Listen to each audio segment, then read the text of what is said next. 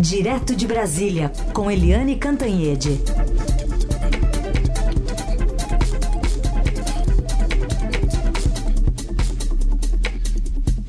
Oi, Eliane, bom dia. Bom dia, Raíssa e Carolina, ouvintes. Oi, Eliane, bom dia. Comecemos com o 69 a 0. 69 a 0 foi, por unanimidade, acachapante que a Assembleia Legislativa do Rio de Janeiro afastou o governador Wilson Witzel. Agora, é seguinte, gente, ele já está afastado, né? Esse afastamento é um afastamento político pela Assembleia Legislativa, mas o governador já estava afastado por 180 dias por decisão do Superior Tribunal de Justiça, o STJ. Ou seja, ele é uh, afastado ao quadrado e a possibilidade do Witzel voltar é, é, eu diria que é menos que zero, eu ia dizer próxima de zero, mas vamos ser sinceros, é abaixo de zero. O governador não tem nenhum apoio político, nem na sociedade, é, nem na Assembleia, nem, nem em setor nenhum né? Ele não tem é, apoio e, além disso, as coisas contra o, o governador Witzel vieram se sobrepondo, né? Você está indo é, numa avalanche em que as coisas vão Cada dia tem uma história diferente. A história do escritório da mulher dele, a Helena Witzel, repetindo uma prática escandalosa do governo Sérgio Cabral com a mulher dele, Adriana Anselmo. É, tem a questão da das, dos contratos da saúde, tem a relação dele muito complicada com gente que está presa, com os delatores, enfim, o Witzel é, serve de alerta, alerta para os governadores que são aí implicados com eventuais desvios nos recursos da pandemia. Então, olha, todo mundo que é, não fez direitinho, não foi honestíssimo, põe as barbas de molho. Segundo, para os eleitores e os partidos. É, a gente vê que o, é, o eleitor vai, vai votando pelo que a pessoa fala. Então, qualquer um vai lá e fala né, se o, o chefe do PCC fala que vai combater a corrupção, que é antipolítico, que vai fazer tudo diferente e etc, etc, ganha os votos. Quer dizer, a, a gente não vota pelo que a pessoa diz, mas pelo que a pessoa é, pelo que a pessoa fez a vida inteira, pelas alianças que ela tem, pelo partido que ela representa. A gente não vota no que a pessoa está dizendo naquele momento, é, porque ela faz pesquisa e sabe o que o eleitor quer ouvir, fala o que ele quer ouvir. Não, tem que saber a prática de vida daquela pessoa. E mais um recado, um recado que serve de reflexão para todos nós. É, o Witzel quem é? Ele foi bombeiro, foi juiz e entrou na política contra a política é, é, esfacelando aí a imagem mais ainda da, da política, dos políticos, é, dos partidos, etc. E, e em dois anos deu no que deu. Ou seja, essa leva de novidades na política, gente que não diz que não gosta da política e está todo mundo aí eleito com seu mandato, é, são juízes, são procuradores, são é, policiais militares, policiais civis, militares.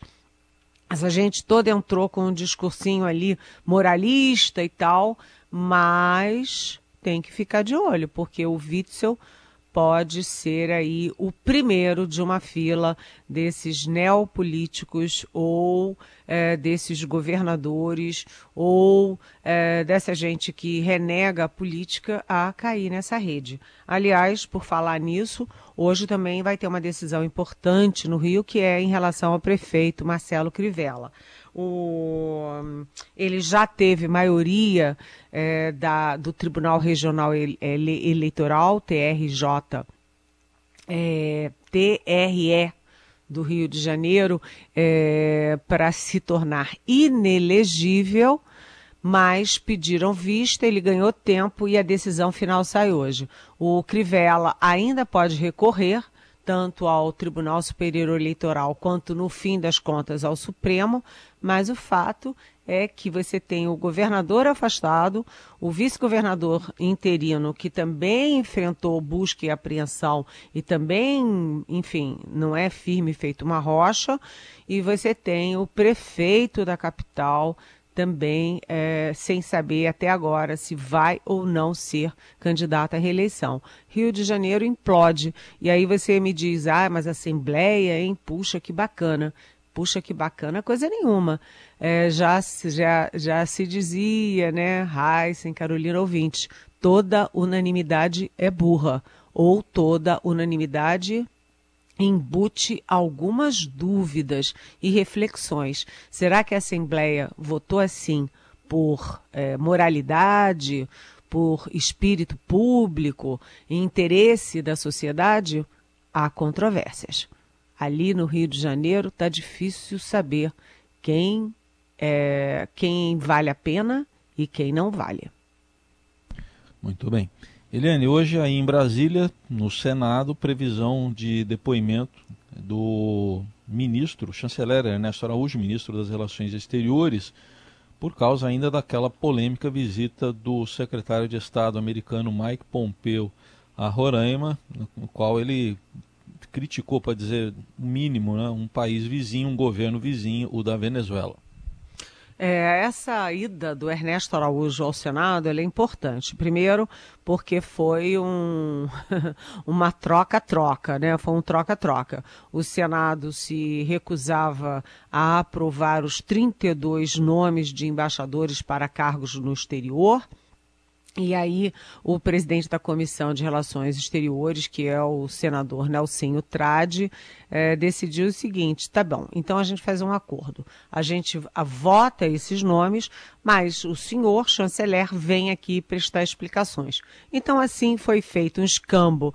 E o Ernesto Araújo, ele é uma figura muito peculiar, ele tem ideias muito eu diria até confusas, né? Ele tem umas ideias confusas sobre o mundo, sobre a vida, é, sobre política externa, e ele vai lá falar sobre essa visita do Mike Pompeu a Roraima, em que o Mike é, Pompeu é, usou o território nacional para desancar e atacar o presidente da Venezuela.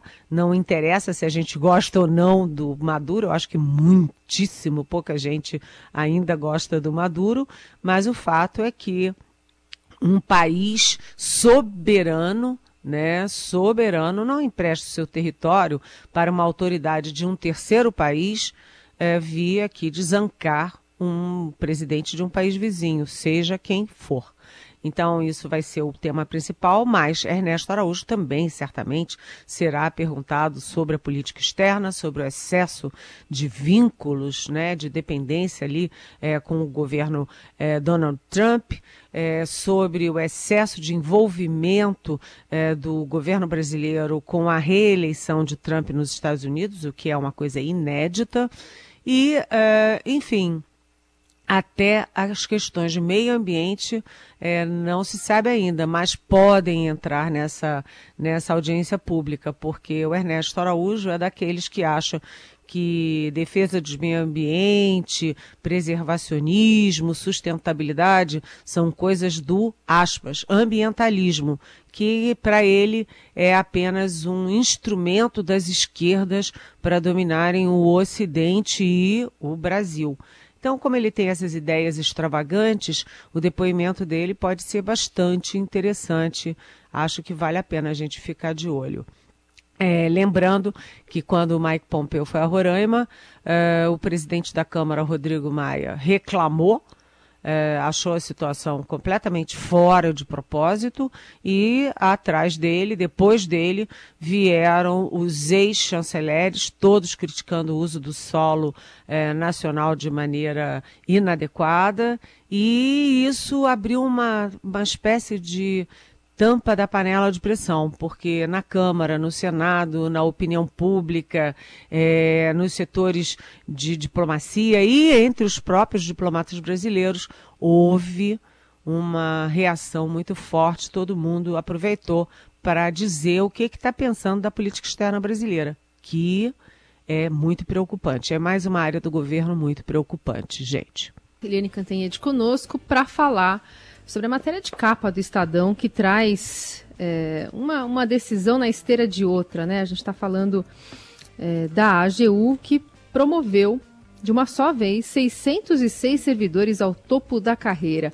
Qual que é o contexto para isso acontecer de uma hora para outra, Eliane?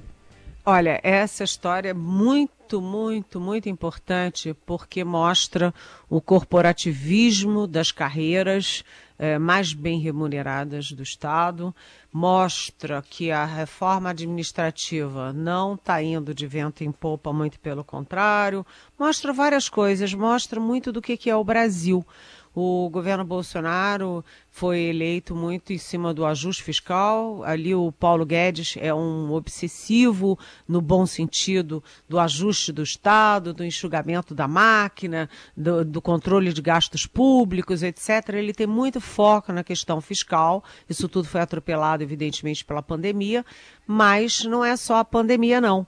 É a cultura cultura que a gente tem aqui no Brasil de que é, você entrou numa carreira pública e aí você pode qualquer coisa, pode ganhar acima do teto, ter penduricalho, fazer o que você bem entende. É, é injusto é, com a sociedade brasileira inteira que paga e com os Barnabés também, porque você tem uma diferença enorme entre a base do funcionalismo e o topo. Em qual carreira do mundo você tem 600 pessoas no top da carreira. De uma vez só, de uma tacada só. Aliás, são 606 né, no top da carreira. Quantos generais chegam a general de exército? Né? Quantos almirantes chegam a almirante de esquadra, quatro estrelas? Né? Quantos brigadeiros chegam a brigadeiro do ar? Né, é, ao longo da vida, ao longo de toda a carreira, é, e neste momento, quantos estão nos, nos altos comandos do Exército, Marinha e Aeronáutica? Isso é carreira de Estado.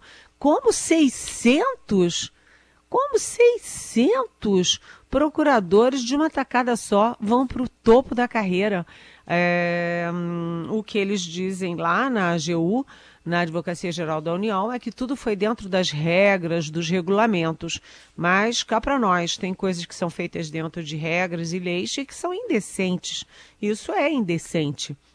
Até porque está na cara, é evidente que foi feito para driblar a reforma da Previdência, que vai tentar dar algum, enfim, algum rumo para essa falta de rumo do serviço público em que tudo é é, é como se dinheiro ca, caísse de árvore, não cai de árvore, sai do bolso do contribuinte brasileiro, sai dos impostos.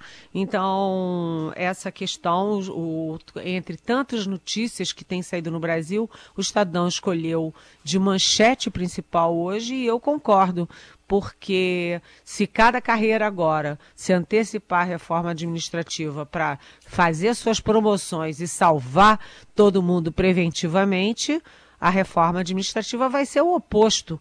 Em vez de estar tá ajustando, vai estar tá, é, favorecendo os privilégios. Aliás, gente, vocês repararam que o presidente Jair Bolsonaro sentou em cima da reforma é, da administrativa durante um ano. O Paulo Guedes mandou para o Palácio, o presidente trancou na gaveta não queria saber disso. Depois a pressão foi muito forte do Paulo Guedes é, e de vários setores da sociedade civil e da sociedade privada. E aí o presidente tirou da gaveta mas ninguém mais fala em reforma administrativa. Está todo mundo falando em reforma da é, tributária, todo mundo falando em desindexação, todo mundo falando em renda Brasil, que nome tenha, mas ninguém mais está falando em reforma administrativa. Enquanto isso, é, as carreiras vão dando um jeitinho de privilegiar e preventivamente é, impedir que seus, é, seus membros sejam atingidos pela reforma. É inacreditável tudo isso e a sociedade tem que ficar de olho, porque não é, não pode ser assim. Cada um quer, eu pego, dou uma canetada e aumento 600 pessoas que o Heisen e a Carolina é que vão pagar. É assim que está funcionando e assim não pode funcionar. Muito bem. Detalhe: 606 promovidos ao topo da carreira e teve mais um que também foi promovido, mas aí não foi para o topo da carreira, só, só ele que não. É, Eliane, outro assunto que a gente tratar, tá uma entrevista hoje para Jussara Soares, do ministro da Educação Milton Ribeiro. Entre outros assuntos, ele diz que a volta às aulas e acesso à internet não são assuntos do Ministério da Educação. É, o ministro Milton Ribeiro, ele estava devendo, né? Ele estava devendo uma entrevista em que ele mostre a que, que ele veio, o que, que ele pensa, o que, que ele pretende fazer. É, todo mundo querendo uma interrogação, né? Depois de Vélez Rodrigues e Abraham Weintraub, está todo mundo de cabelo em pé, pensando, meu Deus, quem será o terceiro que vai ocupar o ministério mais estratégico, mais importante da República, que é o Ministério da Educação. E, enfim, ele deu entrevista para a Jussara, é, que é a repórter aqui da sucursal de Brasília, e ele é curioso, né? É a primeira vez que o, o Milton Ribeiro falou foi que os estudantes que não têm religião, enfim, que não processam religião, são zumbi, zumbis existenciais Santo Deus de misericórdia, chamar as criaturinhas de zumbis existenciais porque não são como ele que tem uma religião, né? Ele que é pastor presbiteriano. Então quem não é, não pensa como ele, quem não tem uma religião como ele sempre teve, é zumbi existencial. Eu acho isso, é, vamos dizer, curioso. E ele também disse o seguinte que vai, é, vai mudar os, os é, cursos, né? vai reformar os cursos, o ensino básico e que vai fazer mudanças muito sérias na educação sexual, que hoje a educação sexual nas escolas é toda centrada em gênero e que ele vai acabar com essa história. É, e ele tem uma visão muito particular sobre o homossexualismo. Ele diz o seguinte se a pessoa, como adulto, resolver ser homossexual, ele até respeita, mas não concorda.